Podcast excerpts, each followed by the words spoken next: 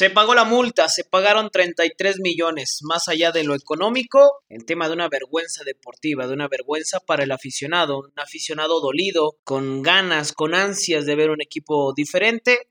Ya estaremos platicando de estos y más temas aquí en el Rincón del Diablo. Sub-20, que también es eh, uno de los, bueno, la única categoría que está en liguilla. Platicaremos de las historias del Toluca y el descenso. ¿Qué pasó en los noventas con ese famoso Toluca que estuvo a nada de descender? Y estaremos analizando la conferencia de prensa de Francisco Zuinaga, Antonio Nelson Ciña, Claudio Baeza y Leonardo Fernández, aquí en el Rincón del Diablo. Comenzamos.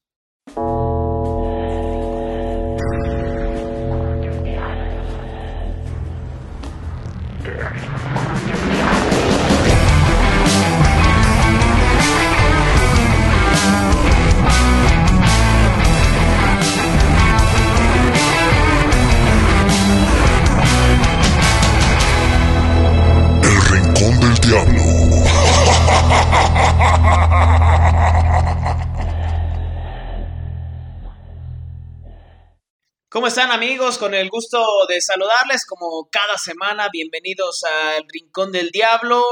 Una semana, pues bueno, ya sin actividad futbolística para los Diablos Rojos de Toluca, pero creo que hay muchos temas que analizar. Saludo también a mi canal. José Luis, ¿cómo estás? ¿Cómo estás, mi carnal? Qué gusto saludarte. No tanto gusto de saber la realidad y la actualidad de Toluca, pero sí con el gusto de que la gente nos acompañe como lo ha hecho las últimas semanas, como lo ha hecho desde que arrancó este proyecto. Agradecerles por el favor de su atención e invitarlos a que nos sigan en redes sociales, en el eh, Rincón del Diablo Podcast, en Facebook, Twitter e Instagram. También nos encuentran en TikTok y YouTube. Y bueno, pues ahí se podrá enterar de la actualidad de los Diablos Rojos. Ya lo describías en la entrada de este, de este episodio, de este podcast.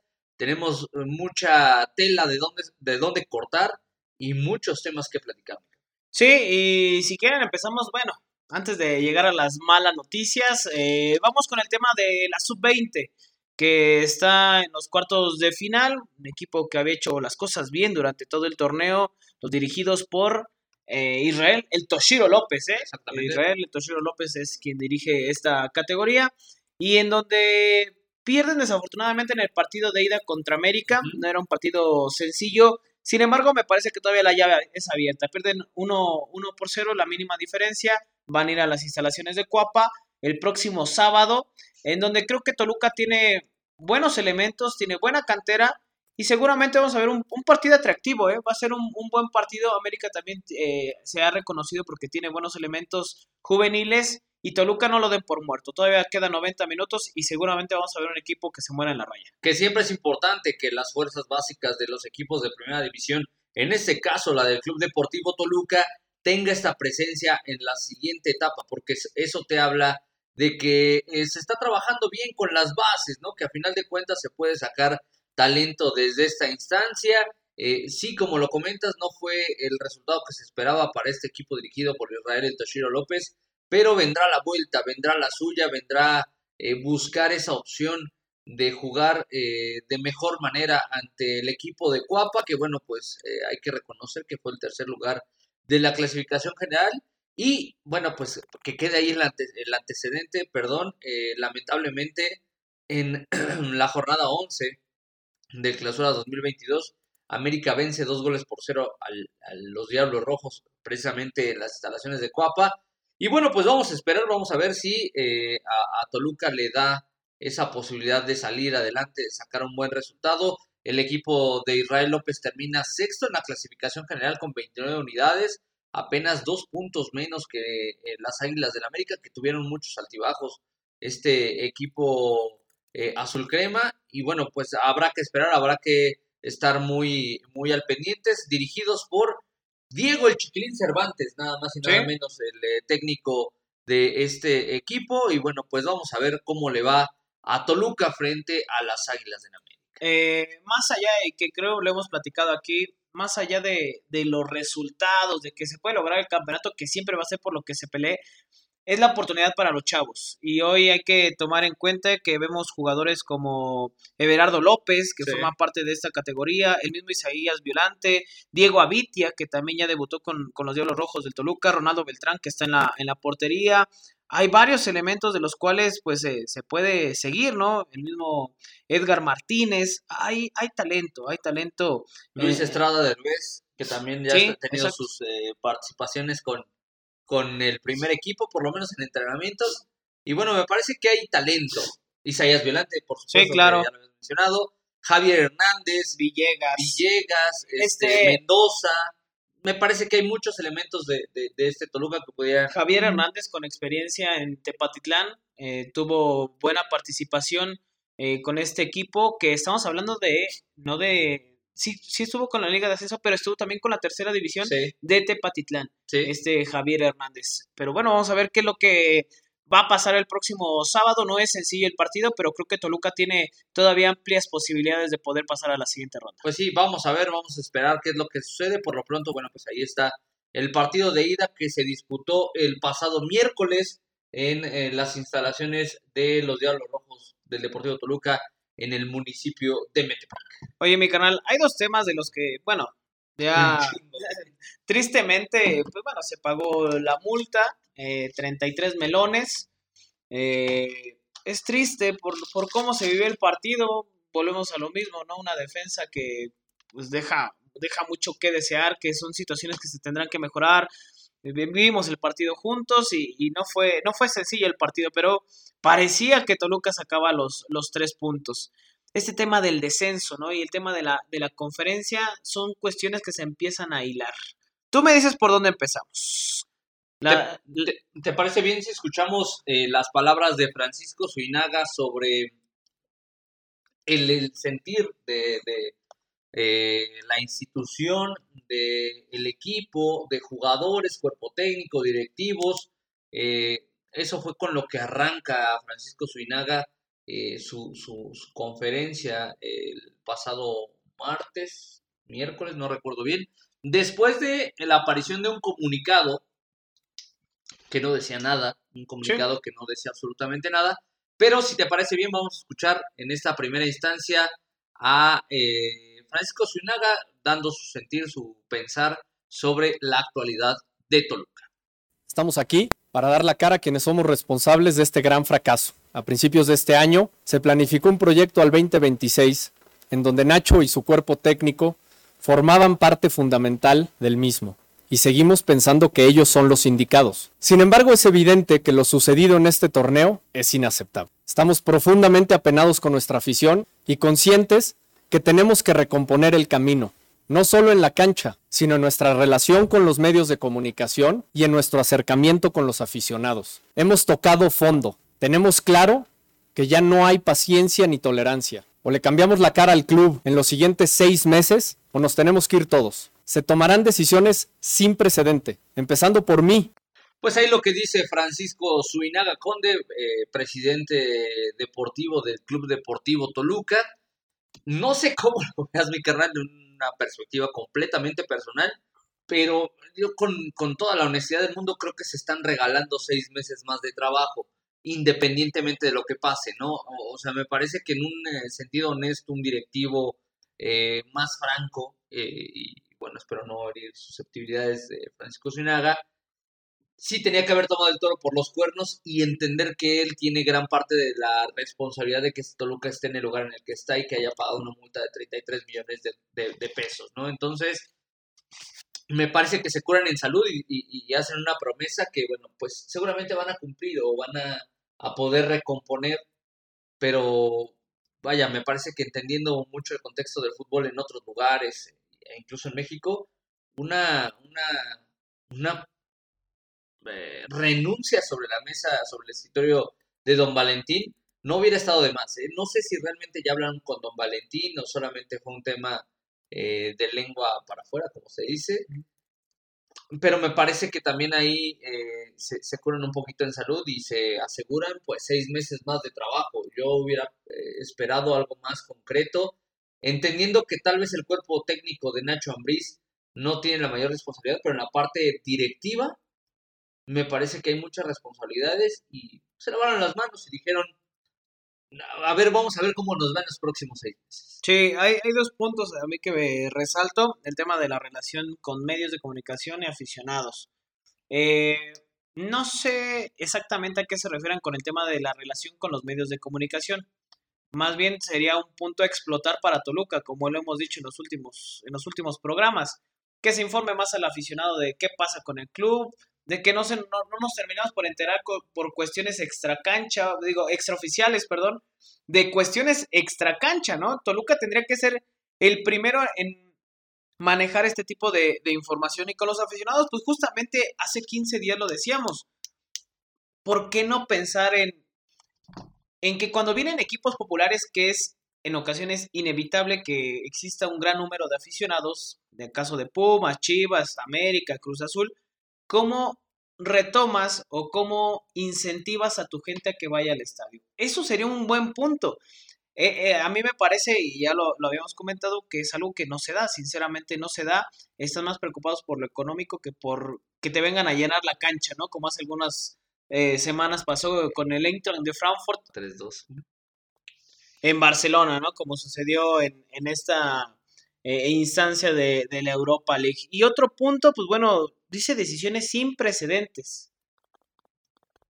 No sé, yo me imagino que es, y digo me imagino porque no tenemos la certeza, ¿no? Realmente no, no hay un punto claro en lo, en lo cual se refiera.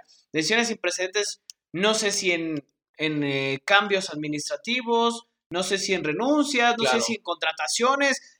Son muchos puntos que se quedan las palabras ahí en el aire y de repente pues quedan más dudas que, respuestas. Totalmente, totalmente. Y algo de lo que también habló Francisco Suinaga fue del apoyo incondicional de eh, Valentín Díez Morodo eh, hacia su equipo, hacia su institución, hacia su club. yo lo he dicho aquí, no tengo ningún problema en repetirlo. Me parece que de las empresas que tiene don Valentín, la que menos te preocupa es el Club Deportivo Toluca. Y bueno, ahora eh, le va a costar 33 millones de, pesos. Y además, Francisco Zuniaga dice que, eh, aunque nos sorprenda, además de pagar los 33 millones de pesos, don Valentín va a abrir la cartera para traer refuerzos. Vamos a escuchar. La familia 10 y en particular don Valentín, nunca han cesado el apoyo a este proyecto. Y para no dejar de sorprendernos, lo seguirán haciendo, aún con más determinación y con el total apoyo del actual Consejo de Administración, que ayudará a implementar las medidas que se irán tomando durante esta etapa. El licenciado Valentín no es responsable y todos los que estamos aquí nos sentimos profundamente avergonzados de rendir estas cuentas. Bueno, ahí están las palabras de Francisco Suinaga. Me sorprende, mi carnal, que haga la aclaración de eh, el Consejo de Administración y el Consejo Consultivo, que es un tema que se ha hablado durante mucho tiempo, que para mi entender los dos ya tendrían que estar completamente desaparecidos porque no han funcionado en absolutamente nada, ni el de administración, ni el consultivo. Entonces me parece que son figuras que están simplemente de adorno. Hay quienes sí cobran eh, de, estos consejos, porque está eh, siendo parte de sus funciones al interior del Deportivo Toluca, y me parece que está de más, está de más porque simplemente no funciona. Sí, sí, totalmente de acuerdo. Incluso hay un fragmento donde Francisco menciona que el Consejo de Administración es muy diferente al Consejo Consultivo, en cuestión de que, pues como lo dice su nombre, ¿no? El Consejo Consultivo solamente se les consulta, no se les da eh, la prioridad en una toma de decisiones.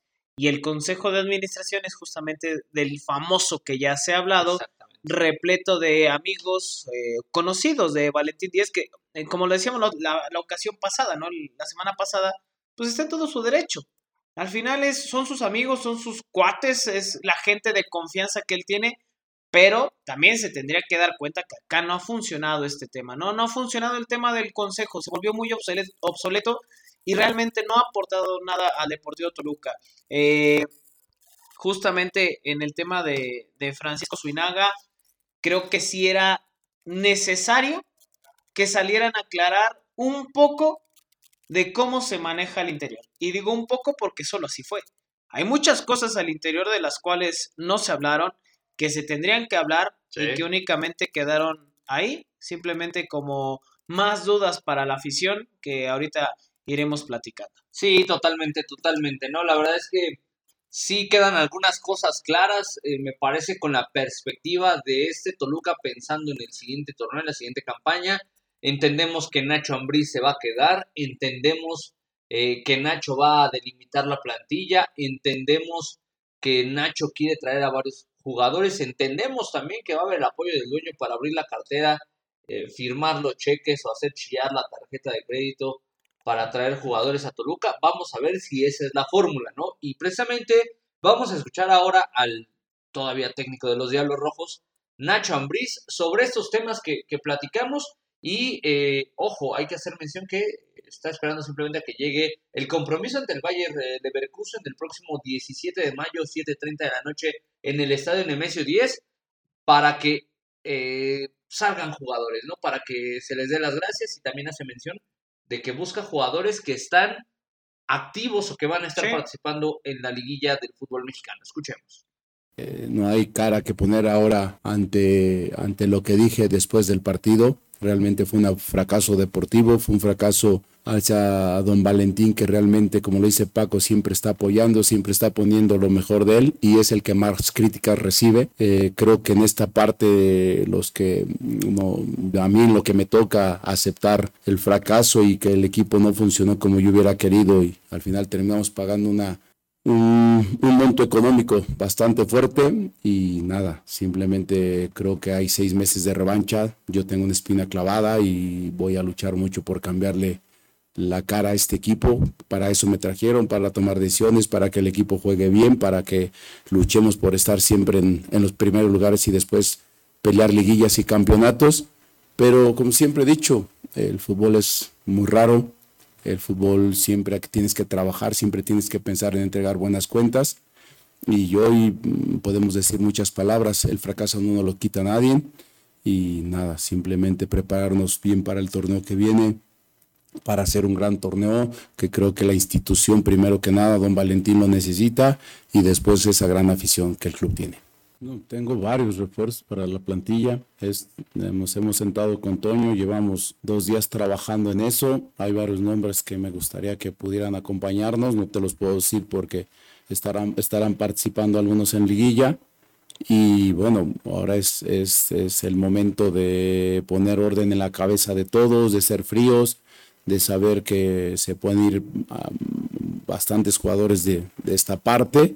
Pero bueno, ya en la semana todavía tengo un compromiso contra el Leverkusen y entonces quiero que participen una gran mayoría de los que, que estamos todavía y después de eso, que ya vienen vacaciones, tomaremos la decisión quiénes son los que se van. Eh, entiendo que el fútbol de repente toca estar arriba, hoy me toca estar abajo y lo asimilo y lo, y lo acepto como es. ¿Y qué tengo que hacer? Mira, tengo una gran fortuna, ya no, ya no empiezo de cero Hoy después de cinco meses conozco a la institución de la, de la A a la Z, a los jugadores también, y eso me va, a, me va a permitir tener una base de jugadores que tengo en la cabeza, más los que puedan llegar a ayudarnos para cambiarle la cara a este equipo. Los que están sabemos que hemos fracasado, que hemos hecho, no hemos hecho nada bien. Eh, vamos a hacer una pretemporada muy fuerte, vamos a, a comprometer eh, internamente la forma en que, eh, en que me van conociendo, cómo pienso, cómo soy tan muy frontal,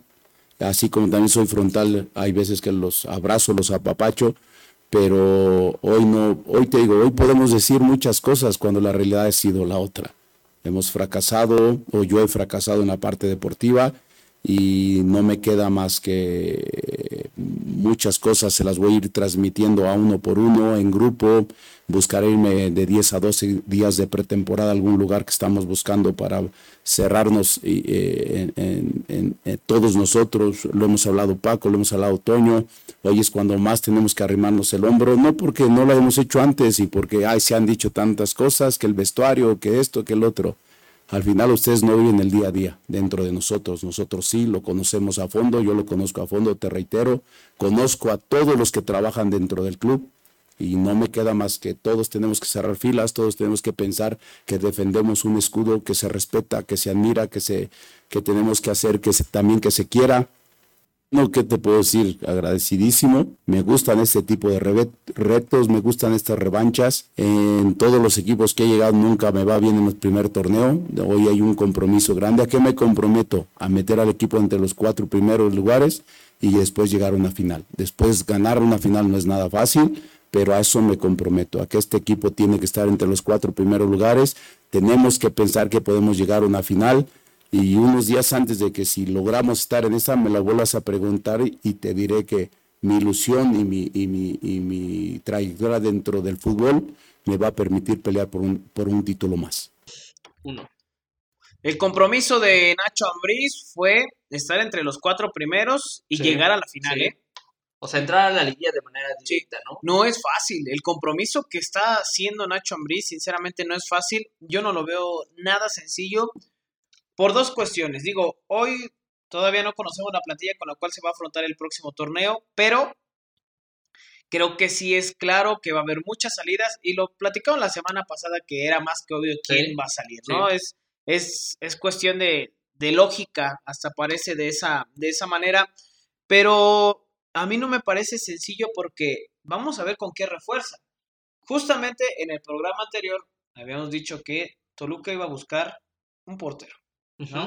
Toluca iba a ir por un portero porque para Nacho Ambriz no termina por convencer ni Gutiérrez ni Luis García. Es una posición donde se busca liderazgo, Totalmente. un, eh, portero que, que hable, que grite. Ese, eh, siempre te dicen en el barrio, ¿no? El portero es el que tiene la, visión, de todo, sí. ¿no? En, en el fútbol siempre te lo dicen así, es el que ve todo y de repente sí se carece de ello, ¿no? Eh, no me parece ni Luis García ni, ni Gutiérrez malos arqueros, pero creo que sí carecen de liderazgo, ¿no? Es una de las características que me parece que en todo equipo debe de haber en un portero, que es el que tiene que pegar el grito, el que la voz, todo ese tipo de cuestiones. A mí no me parece sencillo y vamos a ver si, si se cumple este reto que tiene Nacho Ambriz, que parece, pues sí se quería quedar en el aspecto de, de verlo como una revancha. Pero vamos a ver qué tanto van a abrir la cartera, ¿eh? Ahora sí que hasta no ver, no creer, Sí. dijera Ciña, eh, las palabras se las lleva el viento. Vamos a ver con hechos si realmente si Toluca va a abrir la cartera, qué está dispuesto a ofrecer Toluca y también a qué jugadores va a poder acomodar porque no va a ser sencillo también ese tema de los jugadores que no han rendido y que tienen contrato todavía. Exactamente. Ese es uno de los principales bloqueos que va a tener Toluca, pero que no nos sorprenda porque ya pasó, que prefieran dejar en la tribuna y entrenando aparte a ciertos futbolistas que dejarlos dentro de la plantilla u ocuparlos en algún momento, ¿no? Eh, tal vez pudieran ocurrir, ocurrir las salvedades como ocurrió con el Potro Romani mexiquense, con Ian González, que estaba cepilladísimo, que ya no estaba dentro de los planes y ante la contingencia fue ocupado, eh, estuvo a punto de ganarse su lugar, no sé cómo lo veas, con los dos goles de la semana pasada, porque si, si aportaba para Toluca, que sea como su pago de la prima eh, por participación, a lo mejor le hubieran dicho, sabes qué, quédate otros seis meses, ya después vemos. Pero bueno, pues la verdad es que hay muchos nombres que, que, que están en la lista, eh, una lista personal, y me parece que la de Nacho Ambriz no va a- a ser tan diferente a la que nosotros podamos plantear. Ya se habla de la posible salida de Kevin Castañeda, este juvenil de 22 años de los Diablos Rojos, que tiene cualidades, tiene muchísima calidad, es un tipo que tiene una pegada impresionante, que cuando tiene ganas echa el equipo al hombro, pero es justamente eso, cuando tiene ganas y regularmente no las tiene Kevin Castañeda, y, y lo decíamos aquí también en algún momento, ¿no? Eh, son chavos que tienen que aprovechar la oportunidad, porque si no, se les va el tren y desaparecen así, y lo hemos visto muchísimas veces como aficionados, desaparecen carreras de la nada, aunque tengan muy buenas condiciones, si no tienen la constancia, simplemente no van a estar. De ahí podemos ir descontando los, los extranjeros que estuvieron cepillados, los que terminan contrato no se los van a renovar y los que tienen contrato, insisto, si no los logran acomodar, van a preferir, me parece que Nacho va a ser así, va a preferir tenerlos en la tribuna que dentro de la plantilla activa. Entonces, ahí ya llevamos varias bajas. A mí, donde me, me salta un poquito y, y- y- y me genera dudas es, no sé, si Jordan Sierra se haya ganado su lugar para la renovación. Si Jordan Sierra esté siendo contemplado por Nacho Ambriz. Jordan Sierra llegó a préstamo por un año, pero me parece que eh, bien pudiera eh, Nacho pensar en otras opciones en la posición. Serrucho Baeza se va a quedar, Sí. Valver Huerta se va a quedar, Leo Fernández se va a quedar, y me parece que son los únicos extranjeros que tienen su lugar seguro Exacto. en el equipo. De ahí en más, la verdad es que sí es una moneda en el aire, ¿no? Y en la parte de los nacionales, pues habrá que vislumbrar un poco eh, lo que se hizo en la zona baja, eh, quiénes aparecen en la zona baja. No sé si Raúl El Dedos López tenga su lugar seguro en este equipo de Nacho Ambriz. Eh, no sé si Carlitos Guzmán tenga su lugar seguro. Y más porque se lesionó Carlos Guzmán, tuvo una fisura en el hombro. ¿no? se le dislocó el hombro, no me acuerdo. no sé si en el caso de Jorge Torres Nilo tenga su lugar seguro con Nacho Ambriz porque me, me, queda claro que Nacho ocupaba lo que tenía en la mano, ¿no? Lo que tenía en la, en la plantilla. Vamos a ver si se abre esa posibilidad de tener cartera ancha, cartera eh, grosa, cartera eh, llena de billetes, qué jugadores va a traer y en qué posiciones. Nacho lo dijo, no vamos a gastar por gastar, vamos a gastar de manera inteligente porque ese ha sido un problema de Toluca de hace 6, 7 años, 5 años sin problemas eh, y me parece que eh, ese es un buen punto de partida, no que gasten bien, porque les vendían jugadores de 500 mil dólares en 3 millones y medio, en 4 millones de dólares, con contratos multianuales sin ningún objetivo, y me parece que eso ya tiene que cambiar, y eso también es responsabilidad de Antonio Nelson Ciña. Ciña ya tiene que empezar a tomar decisiones inteligentes, como lo hacía en la cancha, pero en esta, en, en, esta zona pesan más, no derivan en un gol, derivan o podrían derivar en un campeonato. Entonces me parece que ya también eh, Toño tiene, tiene que aportar lo suyo, ponerle experiencia, ponerle inteligencia a las decisiones que haga desde la parte deportiva. ¿O será que todavía está metido Uriel Pérez? No lo dudo, ¿eh? No lo dudaría. Porque él trajo a Samudio y trajo a Vanegas. Casualmente, los que, aquí lo dijimos, los que estaban cepillados era gente de Uriel Pérez. ¿No? El caso de Canelo, Samudio, Rigonato, eh, Vanegas, es gente de Uriel Pérez, gente que está metida en, este, en esta cuestión. Ahora, no nos olvidemos, y aquí también lo dijimos, el Fantasma Suárez también lo, lo mencionó en varias columnas de récord, que esta situación de Uriel Pérez no es sencilla, ¿eh? Ojo con donde Toluca se meta de más con Uriel Pérez, que yo creo que está metido de más en algunos aspectos, porque Toluca puede salir ahí salpicado, ¿eh? Raspado, sí, muy sí, raspado. sí, sí, porque lo están buscando en Argentina, Uriel Pérez, ¿eh? Y por lo que dijo Nacho Suárez en una de sus últimas columnas, eh, pues está por ahí como eh, mudándose, moviéndose Sí. en los Estados Unidos y simplemente no lo han podido eh, encontrar las autoridades en el cono sur del continente americano. Pero bueno, al margen de esta situación me parece que sí va a haber muchos cambios, va a haber muchas salidas, va a haber muchas llegadas. Esperemos que las llegadas sean de hombres de calidad comprobada, sean de hombres que vengan a aportar. Me parece muy bueno el discurso de Nacho de decir este equipo y este escudo se respeta y tenemos que hacer que los que lleguen entiendan eso y respeten este escudo. Eh, me parece que eso habla de, de, de, de la confianza que puede tener Nacho de crear un buen grupo, pero sí tendrán que ser muy inteligentes todas las partes y espero, y ahora me queda claro con los, leyendo entre líneas con las declaraciones que dicen, me queda más que claro que los grupos de poder o los diferentes grupos de intereses al interior del Deportivo Toluca son los que le han hecho el máximo daño a este equipo y lo tienen en el lugar en el que lo tienen. Eh, por ahí le preguntaba Jesus a, a Zuniaga sobre si había grupos, así tal cual era palabras más, palabras menos, si, habrá, si había grupos de, eh, de poder o divisiones. Y Francisco Zuniaga, sin decir sí totalmente, me parece que nos da a entender que sí había diferentes facciones buscando, según lo que plantea, el mismo objetivo, ¿no? Que es que Toluca le vaya bien, pero me parece más que claro que ha sido una tónica en la que los eh, personajes que integran estos, estos grupos de poder, no todos por supuesto, pero sí la gran mayoría, están buscando el beneficio personal. Claro. Entonces, eh, vamos a ver si, si realmente esto que nos han dicho con palabras lo llevan a las acciones, si esto que han comentado realmente es así. Eh, notamos eh, cierta molestia en Nacho cuando le preguntan sobre el estatus del, de- del, del, de- del vestuario, ¿no? Que, que responde que, que nosotros o los medios de comunicación no conocemos del tema y que se ha hablado mucho de ello.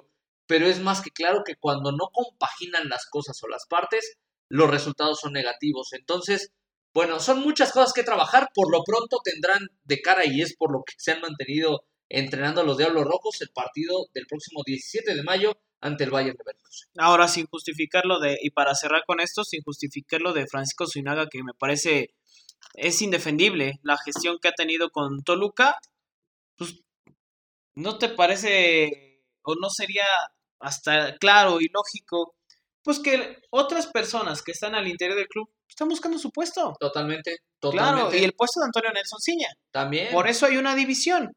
Claro que Antonio Nelson Ciña y Francisco Zuniga van a defender su puesto y me parece que este es el primer flechazo, el, la primer, el primer golpe en la mesa de decir, voy a tomar las decisiones que tenga que tomar con tal de defender mi puesto. Y creo que todos, es claro que cualquiera lo haría, ¿no? De, de, esa, de esa manera, pero la única manera de sostenerlo y de mantenerlo es con resultados. Y este equipo, como les dijo José Luis, el término correcto para mí es así tal cual lo dijo. Abrir la cartera no quiere decir billetazos, como lo hacen algunos otros equipos y que a veces no les funciona. A veces sí, pero a veces el billete no gana campeonatos. Eh, la estructura, el ser, eh, tomar decisiones correctas y el elegir eh, a los jugadores correctos, sí. Formar un buen grupo, sí.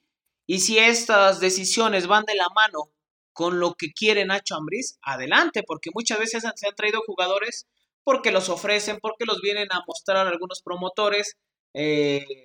y pues bueno, la gente al interior pues lo, lo acepta, ¿no? Y el, técnico tendrá que trabajar con lo que le traen. Ojalá que esta vez Toluca sí haga una buena, una buena compra, una buena adquisición, como le dijo José Luis, que no sea nada más por comprar. Eso es el, el término correcto para mí de lo que se tendría que hacer con los Diablos Rojos del Toluca, en algo que, pues, que está complicado el panorama para este equipo. Mi canal, ¿algo más que agregar? Totalmente de acuerdo contigo, mi hermano. La verdad es que ya poco que decir, poco que agregar. La verdad es que eh, lo que ha acontecido eh, justamente con, con, eh, con, este Toluca, bueno, pues se tendrá que quedar ahí, se tendrá que pensar en, en, nuevas cuestiones con este Toluca. Vamos a ver, insisto, si se puede aterrizar el tema con estas intenciones que tiene Nacho Ambriz, eh, lo que parece estar respaldado por Suinaga y por Ciña, y principalmente también por el propietario del equipo, ¿no? Vamos a ver si realmente hay un involucramiento de, del dueño, de Don Valentín, porque si no, pues la verdad es que va a salir exactamente la misma, ¿no? Ojalá que nos equivoquemos y ojalá que pronto este Toluca esté en el lugar que realmente se merece y que realmente se merece su afición. Los que más lo hemos padecido estamos fuera de la cancha, estamos en las tribunas, estamos detrás de la televisión, no nos perdemos un partido eh, y ya es momento de que nos regalen una, una buena, una positiva, ¿no, mi Sí, sí, ya, ya es justo y necesario porque se regalaron seis meses más, ¿eh? Se regalaron seis meses más, pero también hay que entender que para mí, si Francisco Suinaga y Ciña se iban, el, con, el proyecto de Nacho Ambriz también se tenía que ir porque al final eran eran los principales involucrados en la llegada del director técnico mexicano. Ojalá Toluca levante, no por ellos, no por los que están de pantalón largo, no por, por el consejo, no por el dueño, por la afición, porque nosotros vamos a estar ahí, viejos, jóvenes, niños, ahí vamos a estar. Es por eso que Toluca necesita mejorar, por su gente, por su afición. Este equipo merece estar en otros sitios. Vamos a ver si se puede realizar de esa manera. Y bueno, mi canal, pues ya nada más para, para despedirnos, tenemos una historia. Datitos, ¿no? Datitos de, de, Toluca y pues cómo, cómo ha sido su relación con el, con el descenso, ¿no? El famoso descenso y es que nos tenemos que remontar al año de 1953, 18 de enero de 1953, cuando Toluca consiguió su ascenso a la primera división. Desde ahí, pues no ha descendido, no había descendido, como usted quiera verlo. Y bueno, eh, ¿qué ha pasado? ¿O qué Toluca, eh, en qué momento se vio tan involucrado Toluca con este tema del descenso? Seguramente eh, algunas personas que, que, son de antaño como su servilleta y mi carnal, pues se acordarán, ¿no? En la época de los 90 una también de las peores épocas que vivió Toluca, a pesar de eso, en el año de 1989 consigue un título ganándole eh, la final de Copa al equipo de los Leones Negros, aquel equipo de Corti. Mucha gente tampoco conocía que Corti había jugado como, como elemento de los Diablos Rojos de Toluca. El profesor Washington Olivera, le mandamos un fuerte abrazo al profe Washington. Eh, Marmolejo, si no estoy mal, también formaba parte de esa, de esa plantilla. ¿Algún otro nombre que se me esté pasando, mi carnal? Pues un montón, güey, pero yo tampoco me acuerdo, bueno, pues justamente en esta, en esta década de los noventas es cuando Toluca pues empezó con, la eh, con el tema de, del cociente, con el tema del descenso. Y es que fue el año, la temporada de 1990-91, cuando fue el primer año donde se implementó el sistema de cocientes, donde todos los clubes eh, compitieron en igualdad de circunstancias. En ese primer torneo, evidentemente solo se contabilizaba ese, justamente del 90-91, Toluca estaba en el lugar 11. De ahí, pues bueno, vinieron épocas complicadas en donde también Toluca poco a poco se fue involucrando, justamente como sucedió en estos últimos, en estos últimos años, y en donde empezamos a ver números. Y en la temporada de 1994 es donde Toluca se empezó a involucrar más. Había 19 equipos y el último era el que pagaba, bueno, más bien el que descendía, ¿no? Ahorita estaría pagando, pero en ese entonces descendía. Toluca en la temporada de 1994 quedó en el lugar 14 con 112 puntos. De 19 equipos. Exacto. Habrá que recordar que en esa época se, en el fútbol mexicano se, se jugaba con 19 equipos. Cada jornada descansaba, un equipo. Sí, y en ese, en ese lugar 14, bueno, dicen de 14, 19, 5, 5 peldaños. No, Toluca estuvo empatado con el lugar número 17. Ahí estuvo empatado Toluca, se vio involucrado con este tema de, del descenso, con 112 puntos, con el lugar 16, justamente a un solo lugar de descender.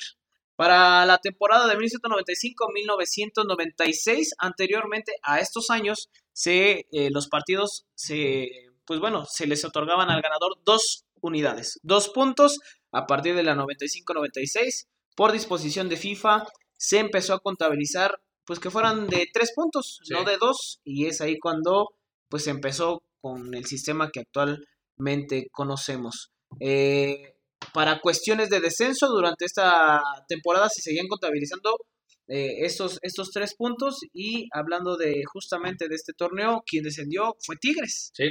¿No? Esa, esa famosa manta que pusieron de árbitro, no lo, no lo pites, que se nos va.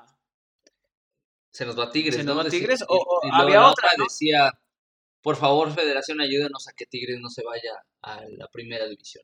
Sí, algo así. exactamente. A partir de 1996-1997 comenzaron los torneos cortos. Toluca estaba en el lugar 15. En esa temporada descendió Pachuca. ¿Eh? Los Tuzos, ¿eh? Los Tuzos que pues, de ahí empezaron a, a levantar el equipo de, de, de Tuzos. Y bueno, Toluca fue pues, lo más cercano que logró a estar en esa temporada 96-97 en el lugar 15 de 18. Ajá. Ya había 18 equipos, solamente se quedó pues prácticamente del penúltimo lugar empatado, ¿eh? Empatado con 104 unidades con Morelia y después venía Pachuca que tenía un, un cociente volátil porque el tema de que recién Había había, ascendido. ascendido. ¿no? Esa es la, la relación que tiene Toluca con, con el tema del, del descenso. Y después, bueno, ya vienen los, los años mozos del 98 para arriba. Toluca tenía años luz de no aparecer eh, de media tabla para abajo. Siempre estaba en los primeros sitios por los grandes torneos que hacía, por, los grandes, por las grandes cantidades de puntos que sumaba. Pero bueno, hoy, hoy Toluca pagó la multa. Insisto, es un tema de vergüenza, es un tema de, de que se ensucia, ensucia la historia, ¿no? Es, ¿Para ti descendió el Toluca, carnal? No, pero sí, se, sí hay una mancha. No, claro, pero, o sea, ¿tú No, lo cuentas no, como un descenso o no, no hubo un descenso? No, no, no, no como un descenso porque realmente desciende el último lugar. Ajá. Pero en términos eh, legales, si lo quieres ver, en términos eh, normativos, Toluca pareciera que sí descendió. Qué pinche este, gubernamental me saliste. Óyeme, o sea, sí, porque acá la multa es de tres, Sí, ¿no? sí, que eso es una pendejada de Grupo Orlegui, ¿no? Que habrá que recordar que Orlegui fue los que gestaron ese tema de que no hubiera descenso. Toluca votó a favor de que no hubiera el descenso en el fútbol mexicano. pero fue evidentemente cubriendo muchos intereses y este Toluca, eh, digo, la verdad es que no es el lugar que le corresponde, eh, pero se ganaron a pulso totalmente pagar esos 33 millones y pues eh, por ahí porque corrieron con suerte, pero pudo haber sido todavía más. Sí, si no, si no es porque estaba Juárez y Tijuana. Y porque les hicieron un descuentito, porque se quejaron, porque eran 50, 80 y 120 millones la multa original. Entonces, ah, ahí, ahí está el tema, ¿no?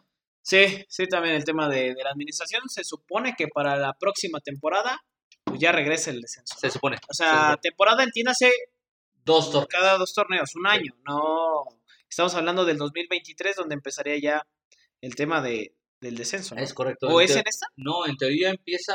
Ay, chinga, ya me confundí. Sí, es en esta, ¿eh? Creo que sí es en esta. Sí, es en esta. Sí, o sea, empieza a contar el tema del descenso a partir de junio del 2022 y concluye en 2023. junio de 2023. Sí, por eso la confusión, pero sí. mayo. Empieza 2022-2023, empieza otra vez el Es descenso.